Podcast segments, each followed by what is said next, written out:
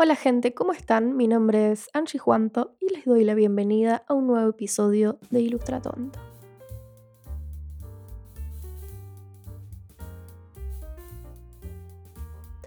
Hoy no vamos a hablar de ilustración, pero vamos a hablar de algo que posiblemente esté muy cerca. ¿Por qué? Porque cada tanto me gusta que existan episodios que no tienen que ver directamente con la ilustración o con ilustradores. Eh, ¿Por qué? Porque siento que quizás podemos hablar de oficios que le puedan interesar a las personas que se dedican o se quieren dedicar a ilustrar. Por ejemplo, en la primera temporada hablamos del diseño de productos con Eva Bog, y en la segunda temporada, esta segunda temporada que estamos coproduciendo con Venga la Podcast, hablamos de diseño gráfico e ilustración con los chicos de Limón Lima que tienen un estudio creativo. Eh, estamos con Mariela Sartori, que está conectada con nosotros desde Bristol, si no me equivoco. Ella hace puppets para animación en stop motion. Hola, hola, hola Mari, ¿cómo estás? Hola, hola, hola, gracias, gracias por invitarme. Y la verdad, es todo muy lindo, toda la introducción ya fue como Ah. perfecta. Sí, estoy acá, me llamo Mariela, estoy en Bristol eh, y ahora estoy haciendo... A veces me cuesta decir soy puppet maker, es como que ahora estoy haciendo puppets que son para, sí, para stop motion, para animación. Y como decías también, sí está súper ligado a, a la ilustración, como todo, no sé, qué sé yo, como que todo proceso, ¿no? Está ligado a ilustración. Claro, la ilustración, al dibujo. Ah, bueno, vamos a hablar de eso más adelante, sí. pero quiero que me cuentes un poco más de, de vos, eh, cómo terminaste en Bristol, eh, para cuál estudio trabajás, porque sé que pa- trabajás para un estudio que, que me encanta, aparte, bueno, eh, la oveja, ya lo vamos a decir, pero contame un poco de, por ahí de tu trayectoria, cómo terminaste siendo puppet maker. Bueno, yo soy porteña, soy de Buenos Aires. Em, ¿Cómo terminé siendo puppet maker y cómo terminé en Bristol? Eh, todavía no lo termino de entender, pero está muy bueno. Trabajo en Arman Animations, que es la- el estudio que se encarga de hacer La Oveja John, Pollitos en Fuga, como llamamos ahí en Argentina. Me encanta. Eh, bueno, Piratas y, y muchas otras. Robin Robin también, que fue el que trabajé. Claro. ¿Cómo terminé acá? Mm, eh, bueno, todo comenzó en el año. eh, bueno, hace un montón. Yo soy muy de surfear lo- la, la educación no formal. No tengo educación universitaria terminada y fui como bollando entre oficios, básicamente. Mi familia viene también de carpinteros, ebanistas y hay ahí también como otras cosas textiles. Wow. Y fui ahí como haciendo cositas siempre desde chica y de grande ya con, la, con querer decidir estudiar algo. Bueno, yo me recibí en diciembre del 2001, entonces fue como un momento un poco particular. Y después entonces, bueno, fui haciendo lo que creí que en ese momento que podía ir haciendo. Pero básicamente siempre del lado del arte. Claro. Siempre del lado del arte, hice joyería 3, 4 años creo. Después pasé por distintos talleres de escultura, de dibujo. Y, y lo que pasó después es que, bueno, mi compañero Julián, mi anterior marido, eh, se empezó a interesar, pero por el lado de animación. Y me empezó a mostrar y a manejar mucho con los making of. Y, como- o sea, imagínate, ¿no? Todo ropita miniatura, una locura, una, una Claro. verdadera locura. Miraba making of de- del estudio donde estoy ahora o de Laika, que es el otro estudio así grande de Estados Unidos. Y básicamente me empecé a dar cuenta que reunía un montón de las cosas que me gustaba hacer, pero en chiquitito, que también es otra pasión como las miniaturas. Sí. Y bueno, dije, bueno, no sé, como que se fue dando, no es que decidí, dije, quiero ser puppet maker. Fue como una zanahoria, digamos, ahí a seguir. Y después también se fue mezclando con las ganas de viajar y vivir como la experiencia de vivir en otro país. Así que en el 2016 nos fuimos para España, estuvimos un tiempo ahí. Y, y bueno, y después también, por suerte, o sea, todo el trabajo que nosotros hicimos, pero después también cómo se fueron acomodando las cosas alrededor nuestro, eh, o no acomodando, y, e invitándonos a dejar España y probar acá en, en Reino Unido. Y bueno, y nos tiramos a la pileta sin saber si había una gota de agua. Wow. Y bueno, y empezamos a contactar gente. Ya conocíamos algunos españoles que trabajan en el, en el estudio. Y bueno, y de golpe, una de esas tantas cosas con las que me fanaticé eh, fue el fieltro agujado. Claro. Antes de venir para acá. Eh, porque es muy, la verdad que es, un flash. Esculpir, eh, esculpir plana, es como no, no puedo creer. Y además es muy fácil de llevar para todos lados, es económico. Y resulta que cuando venimos acá, los españoles, estos colegas, nos dicen, bueno, mira, va a haber un proyecto justo en Arman de, de. Y fue como, bueno, o sea, si no es, si no es con esto, mm, claro. listo. Y bueno, y así fue como terminé, digamos, acá. mucho trabajo, digamos, nuestro de, de ahí remar, remar, remar. Y bueno, y también por suerte se dieron, se dieron cosas. Qué lindo, qué lindo, me encanta, me encanta. Em, bueno, llevando, yendo un poco más al proceso de hacer los puppets, porque digamos, los puppets para stop motion son básicamente unos muñecos que tienen que ser articulados para moverse. Porque stop motion, bueno, lo digo para la gente que no lo conoce, pero la gente que escucha este podcast debe saber que es stop motion, pero básicamente van sacando fotos y moviendo las cosas, los eh, personajes, eh, fotograma a fotograma para armar la, animación. Entonces me imagino que debe haber mucho tecnicismo en lo que es armar el puppet. Una persona me preguntó, dijo, yo quiero saber todo el proceso de ella de principio a fin. Meses. Creo, que podemos estar, claro, creo que podemos estar como todo el podcast hablando de cómo hacer de cero al puppet final. Eh, pero bueno, ¿cómo, ¿cómo es. ese, ese proceso de armar el, el puppet, sobre todo en tu trabajo en Artman? Eh, ellos te dan un diseño y vos lo tenés que traducir en fieltro. Sí, en fieltro fue el proyecto de Robin Robin, que es un cortito muy hermoso que está en Netflix. Si tienen acceso, la verdad que vayan a verlo porque más allá de que, no sé, estoy a punto de tatuarme básicamente una imagen de la peli por el fanatismo que tengo. Sí. Nada, de verdad creo que artísticamente es muy bello. Em, eh, entre paréntesis, abro paréntesis y digo, también es muy bello porque incluye en este proyecto trabajo un ilustrador canadiense que se llama Matt Forsyth, bueno, que también diseñó Hora de Aventura o Midnight Gospel y la verdad que, bueno, su arte es como muy bella. Tremendo. Y, mm, eh, bueno, cierro, cierro paréntesis, pero por esto que decíamos que estaba ligado a la ilustración. Claro. Em, somos un equipo grande, eh, en el proyecto de Robin Robin no era un equipo gigante, pero imagínate que yo estaba, digamos, como en la última línea de producción, que era ponerle las pieles, por así decir, de, fieltro. Pero sí, el proceso es desde que se diseña con un ilustrador o un diseñador, después pasa a lo que son los modeladores, que generalmente o escultores, que hacen modelos, eh, algunos en 3D o si no en algún tipo de, plastilina o cerámica o algo. Em, y después se va viendo, ¿no? Cuando se aprueban, después entonces empieza todo el proceso de escanearlo, generarle todo el esqueleto, lo que llamamos armadura en realidad. Claro. Esa armadura se hace con, con piezas de acero, con articulaciones que tienen unas bolitas especiales. Después de eso, cuando una vez que tiene el, el esqueleto, se le empieza a poner lo que sería como la la carne. Claro, la piel. que es espuma de, claro, es eh, como, como el rellenito, ¿no? Como ah. espuma de polietileno o bueno, pueden ser distintas cosas de látex, de silicona. Y después a lo último en este proyecto fue la piel, ¿no? lo exterior, que fue de, de fieltro agujado. En esa parte del proceso estaba yo, pero hasta que llegaba el muñeco a mí, capaz tres, cuatro personas trabajaron antes. Y sí, y un, personajito puede ser, puede tardar meses también por el hecho de que después lo tienen que probar, lo, animan, se fijan si, si hace las acciones como quieren, si se ve bien o es medio rara las proporciones y todo eso. Y cuando lo terminan de aprobar, ahí ya sale, sale el papel todo. Claro, así que por personaje están meses. Y me imagino que van haciendo los personajes en paralelo, pero qué loco eso. ¿Sabes algo que me llamó la atención también viendo tu, web, eh, marielasartori.com? Que algo que me llamó mucho la atención, que además de vos haciendo la piel para Robin Robin, que de hecho tengo que decirte es un corto precioso, lo vi el otro día, me pareció, ay, es muy lindo. Así que por favor que la gente lo vaya a ver porque es divino. es re em, lindo, sí, es hermoso.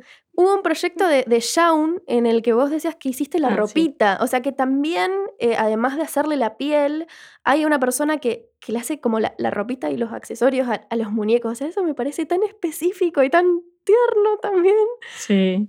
En el estudio este, eh, ahora ya hace varios años, porque creo que tiene, no sé si 50 creo que cumplió ahora, Wow. pero ya hace, como que antes hacían que la gente se especifique en una cosa, pero se dieron cuenta que para una carrera larga era un poco, era un poco tedioso, entonces, por Claro. suerte. eh, entonces ahora la gente medio que hace todo un poco.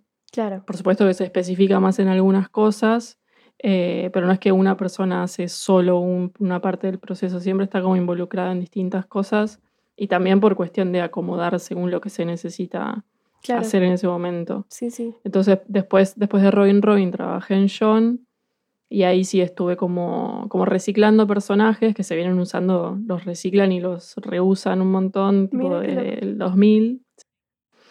Eh, y entonces eran como nenitos porque va de Navidad y estaban, bueno, con, con el personaje que está disfrazado de Papá Noel. Y tuve como que vestir a todos los nenes de invierno, por así decir, porque Ah. estaban de verano, de otra producción. y me dijeron, bueno, toma, hacelos que, que parezcan que están en invierno. Claro. Y vos diseñas Y- la ropa. Es En muy, en algunos procesos, como en todo, este estudio es muy grande y tiene mucho presupuesto, pero hay proyectos que igual tienen como presupuesto más acotado y fue más un, toma, hace lo que te parezca, tenés tanto tiempo. Eh, y según eso, entonces es tipo, bueno, ¿puedo coser y hacer cosas? No, pega, ok. Entonces, es Claro. según el tiempo que tenés, más o menos lo que vas haciendo. Eh, se usan muchos muchos medias para hacer ropa de invierno, por los tejidos Ah, lindos que se consiguen con medias y sobre todo por la, eh, por la escala de, de la estampa, digamos, Claro. porque se claro. puede conseguir chiquitito. Ay, Y sí, sí, todo. En John hice mucha, mucha ropita que me encanta. Me encanta. No, sí, me encanta. Es que me parece como muy, muy cute que, que un proyecto se hace ropita para, para, para los puppets. Nada, Em, increíble. Sí, sí. Hay planchitas, hay planchitas miniatura que, viste, para planchar, ¿no? Es una- Ay, en serio. es un detalle muy tierno esto. Yo también, como que soy muy fan de las cositas chiquitas, viste, que dibujo todo Ah, muy morís. chiquito. Entonces me, me- me Sí, encanta, me la- las miniaturas. Y mm, algo que te quería preguntar, por fuera de tu trabajo en Artman, eh, ¿te encargan también clientes particulares, muñecos eh, de, de fieltro? ¿Cómo, cómo, cómo trabajas con eso? ¿Cómo es eh, un poco el trabajo freelance dentro del el puppet eh, making? ¿Es algo que existe? Sí, existe. Eh, yo todavía no pude enganchar, o sea, no me pude clonar para poder trabajar en el estudio y también hacer eso. Claro, Pero sí, sí, hay, hay un montón. Lo mira. que pasa que eh, stop motion es un poco. mm, ¿Cómo decirlo? Es como. No hay muchísimas producciones Bien, como para poder, digamos, eh, pagarle a alguien y que haga algo a distancia, o capaz ya te tienen que conocer cómo trabajás. claro. Ahora capaz, lo que pasa es que también con la pandemia cambió un poco todo y capaz se hacen remoto muchas más cosas, pero sin conocerte, encargarte de algo y que vos se lo mandes, es un poco, no sé, lo veo un poco difícil por esto de que después tiene que funcionar Claro, y si no estás ahí es como medio tedioso, pero mira. encargarme sí, me encargaron un par de veces eh, un, un chico, un estudiante, tipo para hacer como el proyecto final de animación, me encargó como una, una parejita. Y después de fieltro, sí, de fieltro también me encargaron algunas cosas, pero, pero no, no tanto. O sea, yo desde que nos fuimos en el 2016 hasta ahora algunas cosas hice, después ya estoy acá en el estudio hace Claro. dos años y medio, una cosa así. No, tampoco mucho, tuve mucho tiempo, pero me encantaría. Si Claro, hay alguien sí. interesado, me avise. Sí. Claro, bueno, claro, me imagino que, que te iba a preguntar justamente cómo era el mercado en el stop motion. Me imagino que, que es pequeño, o esto como decís, te tienen que conocer, tienen que saber que, que vos haces bien el, el oficio, que haces bien el muñeco, que va a funcionar, porque me imagino que con estos proyectos que tardan tantos meses, ¿no? En hacer lo que primero pasa por una persona, por otra, por otra. Fíjate que más o menos me nombraste que había cinco personas involucradas para hacer un muñeco. Entonces, nada, me imagino que, que no se puede perder mucho tiempo probando a ver si alguien me va a hacer bien el puppet. No. Claro, Mm. como capaz pasa con otro tipo de proyectos que vos presentas algo, te, no sé, y le permitís que te hagan dos, tres correcciones y entonces después lo corregís y lo volvés a mandar, Claro, eh, no, es, es como medio complicado. claro. Eh, y además que es algo tangible, es como, y, y encima es para animar, entonces sí o sí necesitan verlo, tocarlo, moverlo. Claro, sí, Em, probarlo, sí. Sí, Sí, algo que- pero sí, es, es difícil coordinar, digamos, algo así a distancia. Estaría buenísimo, Sí. pero medio... sí. Claro, cuando es algo tangible es difícil. Algo que te quería preguntar, quizás haciendo un paralelismo con el tema de, de ilustrar, que vos me decías que, que tiene mucho que ver ilustrar con, con hacer puppets. Si querés también me, me puedes explicar un poco eso. Me llamó la atención em, también en tu web que explicabas que para uno de los puppets como que habías elegido varias lanas y las habías combinado. Como me encanta eso de decir, a veces uno también combina colores o pinturas como, como ilustrador. Entonces, em, ¿cómo es ese proceso de elegir los colores? ¿Es algo que, que ellos te dicen, che, eh, queremos un azul así, vos lo vas eligiendo, vos vas de- decidiendo? También el fieltro me imagino que es una decisión estética, además de, de que es fácil Sí. de, de manejar. Es fácil de manejar para nosotros del lado de puppets, pero no para los animadores o para la gente sí que lo tiene que mover, o incluso después para postproducción, porque una de las cualidades que tiene el filtro es que no se estira, o sea, no, no es elástico. Claro, Es una fibra natural que según un poco cede si no está muy tejido, pero no vuelve. No es como una silicona o, o- u otros materiales elásticos que tiene como muchas cosas buenas y, y muchas en- medio en contra que tuvo- se tuvo que trabajar. claro. Pero la decisión del filtro sí fue una decisión de los directores, que desde el principio con la historia, como es navideña y como, bueno, el mercado se concentra desgraciadamente en el hemisferio norte y entonces Navidad siempre es en invierno. Y entonces ellos eh, ligaron, ¿no? Como la, la- la imagen del fieltro con esa calidad que tiene, calidez, perdón, y la imagen como que era una decisión estética de ellos. Y después en cuestión de los colores y lograr eso, es porque el estilo del diseñador, eh, que en este caso era el ilustrador este, Matt, em, que tiene muchos trazos como de lápiz, entonces cuando, cuando yo llegué trabajé directamente con los ratones.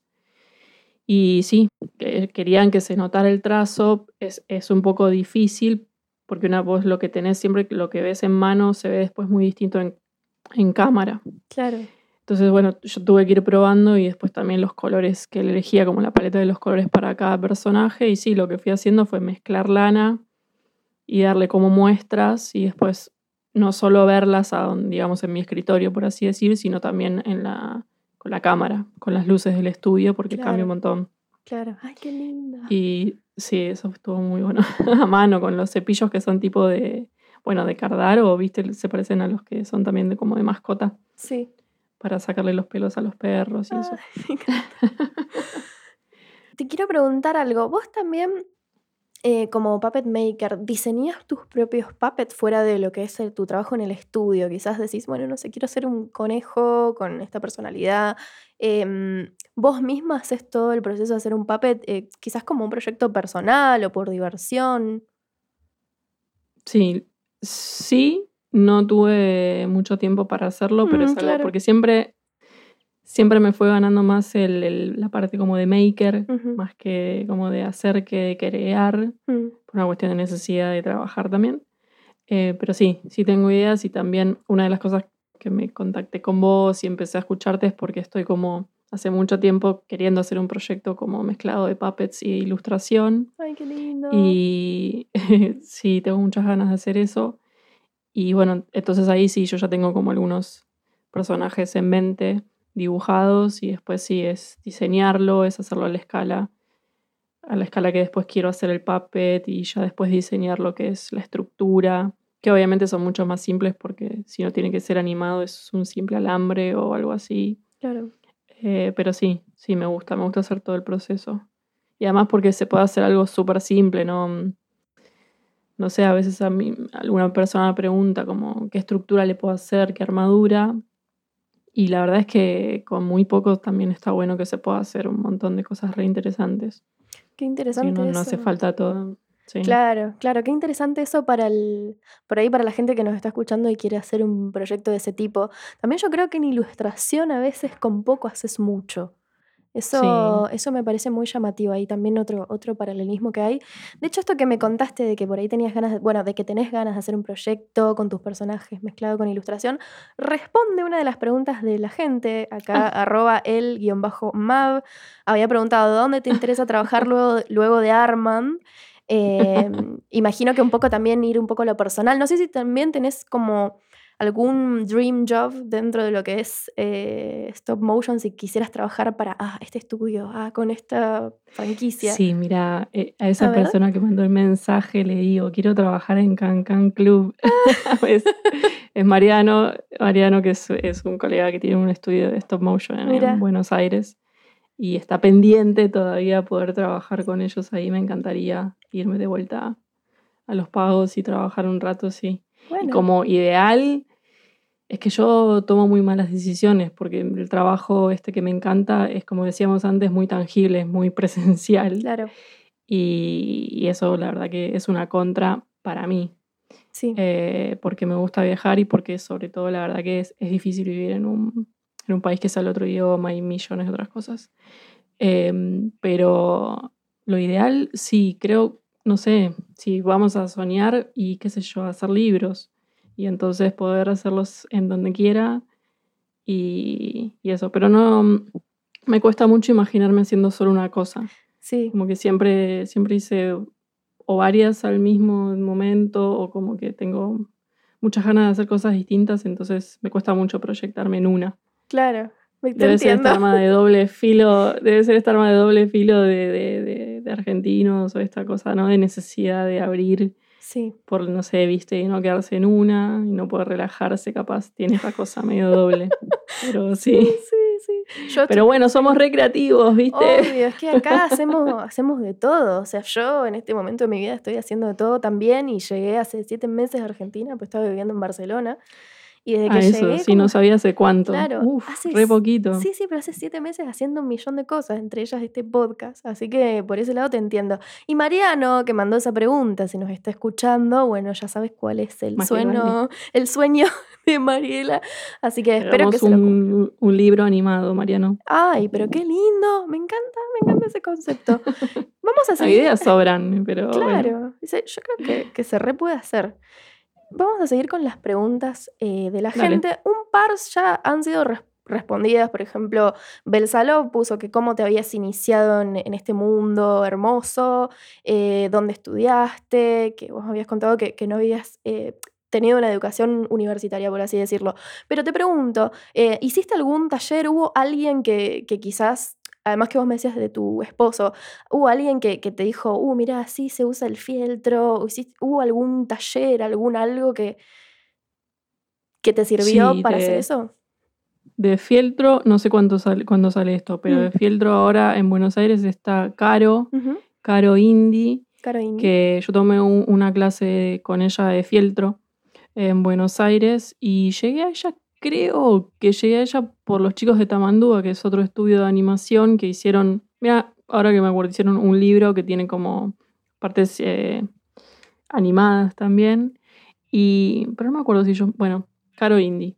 Está, está también en doméstica, tiene un curso en Ah, doméstica. Y si es por, por la técnica de fieltro, sí, ella, con ella tomé una clase y estuvo bueno. Y después eh, muchos videos y mucho probar, probar, probar, probar y investigar y fanatizar. ¿Viste cuando te fanatizas con una Sí. técnica?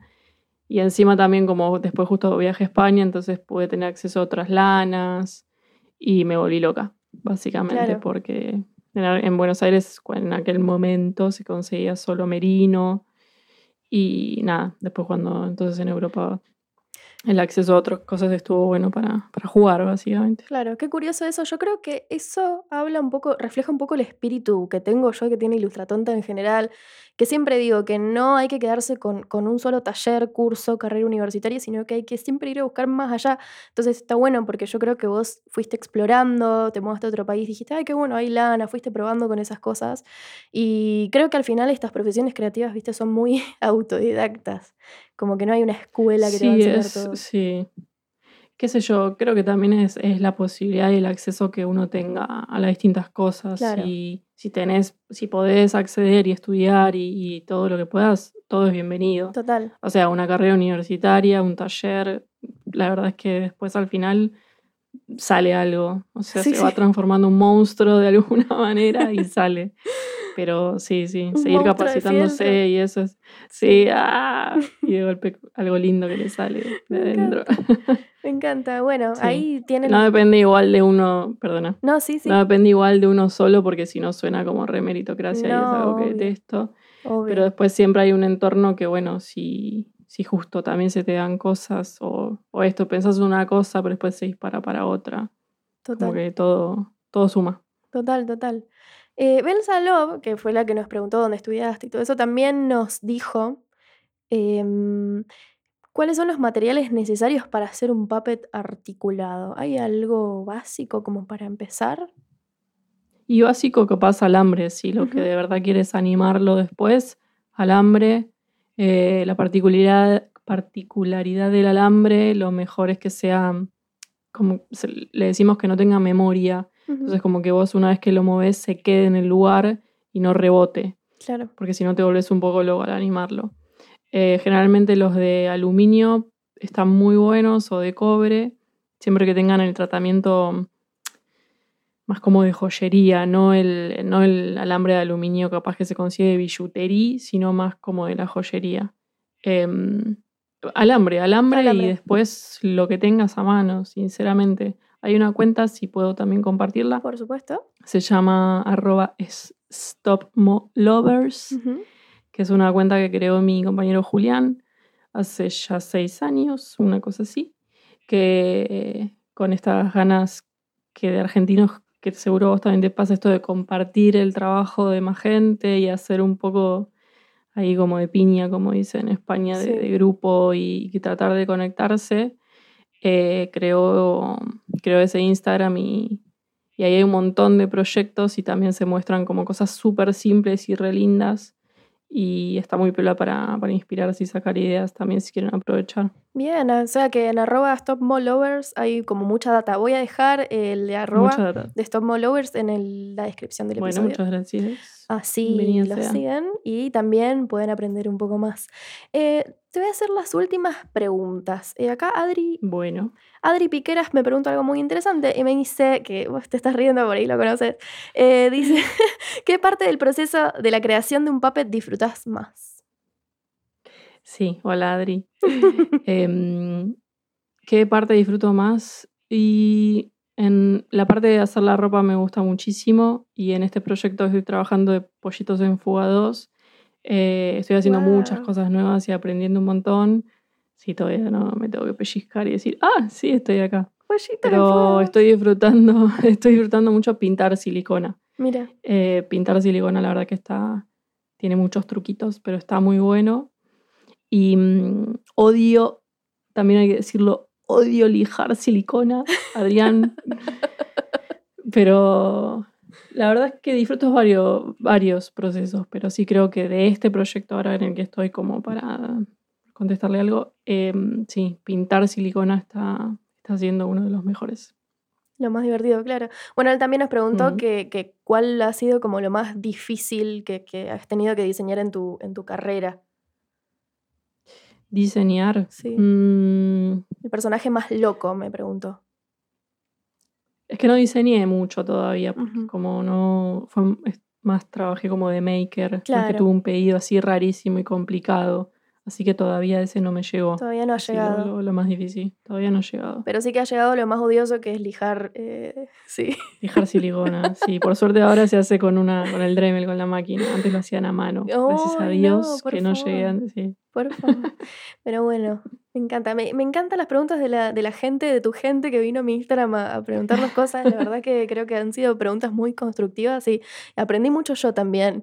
Eh, Mari para cerrar, te quiero preguntar, esto es una pregunta que hago siempre, ¿qué le dirías a alguien que quiere iniciarse en el puppet making o en el stop motion o también en la ilustración, en lo que sea? ¿Qué le dirías a alguien que, quiere dedicarse a esto pero le da miedo? ¿Cómo, ¿Cómo lo convencerías de que se anime? Eh, miedo, uh, no, que no tenga miedo. Em, lo, yo creo que si una persona tiene miedo, capaz lo mejor es buscar a alguien más para, para trabajar juntos. Me gusta. Em, hay gente que le puede funcionar, hay gente que no. Pero partiendo de eso, ¿no? Si alguien está como con miedo.